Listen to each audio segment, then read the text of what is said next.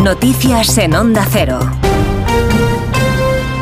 Buenas noches. En Italia, agricultores de todo el país se han movilizado con coches y tractores para concentrarse hoy en Roma y protestar contra las medidas europeas al sector y para reclamar el aumento, una bajada de los precios de las materias primas, entre otras cuestiones. Muchos de ellos también planean bloquear los accesos al famoso Festival de Música de San Remo, el, el evento televisivo más seguido del país. Nos da más detalles nuestro corresponsal en Roma, Darío Menor. A las 10 de la mañana está previsto que comience hoy la concentración de los agricultores italianos en el centro de Roma para exigir un cambio en las políticas europeas, más ayudas al gobierno de Giorgia Meloni y sobre todo un precio justo para sus productos. Tras varias protestas en diversos puntos del país, los trabajadores del sector primario consiguen finalmente su objetivo de marchar por la capital al tiempo que amenazan con bloquear los accesos a San Remo, donde se celebra estos días el Festival de la Canción Italiana en caso de que no se atiendan sus demandas.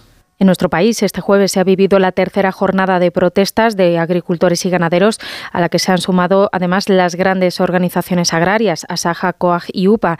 Ha habido retenciones en decenas de carreteras de hasta ocho comunidades autónomas, pero el día también ha dejado varios incidentes. Las situaciones más broncas se han vivido entre agentes y agricultores de Logroño, Vitoria o Pamplona, donde varios tractores han protestado en las inmediaciones de la vivienda de la presidenta de Navarra, María Chivite. También ha habido un guardia civil herido en Zafra, en Badajoz.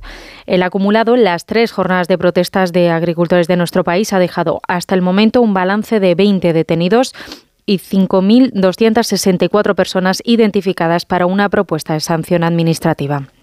En otra línea de asuntos, la audiencia de Barcelona ha confirmado la decisión del juzgado de instrucción de procesar a 46 policías por las cargas del 1 de octubre de 2017. Ha rechazado así los recursos de las acusaciones que pedían procesar a más agentes y los de las defensas que querían archivar la causa para los acusados. Onda Cero Barcelona, Jaume Más. Lo que hace la audiencia provincial es confirmar el criterio del magistrado instructor que considera que existen suficientes indicios de delitos de lesiones y contra la integridad moral. La resolución rechaza archivar la causa contra los agentes acusados en contra de la petición de las defensas. El tribunal también confirma que se aparte a la Generalitat como acusación popular, ya que asegura que no hay ninguna norma con rango de ley que le habilite a presentarse con los delitos por los que se los investiga.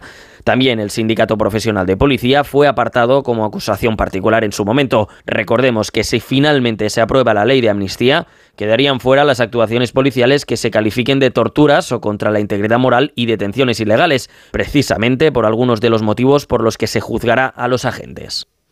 El Parlamento Europeo ha denunciado en una resolución las injerencias rusas durante el proceso independentista en Cataluña, apuntando directamente a los contactos del expresidente de la Generalitat, Carles Puigdemont, con exespías rusos en 2017. Ha reclamado además una investigación interna de la Eurocámara, así como de las autoridades en España, para que investiguen. Pilar Bayuguera es diputada de Esquerra. Es que por las noticias que yo tengo, todo eso es un, es un montaje y por tanto no sé qué contestar. Es decir, si a mí me pregunta así en seco, yo le diré, no hay ninguna injerencia de ningún ruso en el proceso catalán.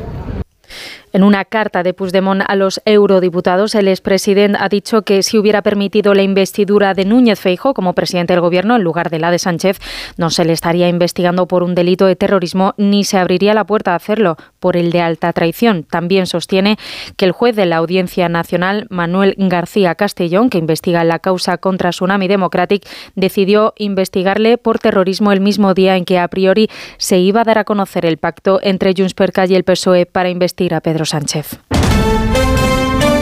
Y en la actualidad deportiva en fútbol, la selección española se va a medir a Dinamarca, a Suiza y a Serbia dentro del grupo 4 de la Liga de las Naciones después del sorteo que se ha celebrado este jueves en París. Además, en la Copa de la Reina, el Atlético de Madrid y la Real Sociedad han llegado a semifinales gracias a sus respectivas victorias frente al Real Madrid y frente al Levante en sendas eliminatorias disputadas a partido único. Eso ha sido todo por ahora. Más información a las 5, a las 4 en Canarias. Síguenos por internet en ondacero.es.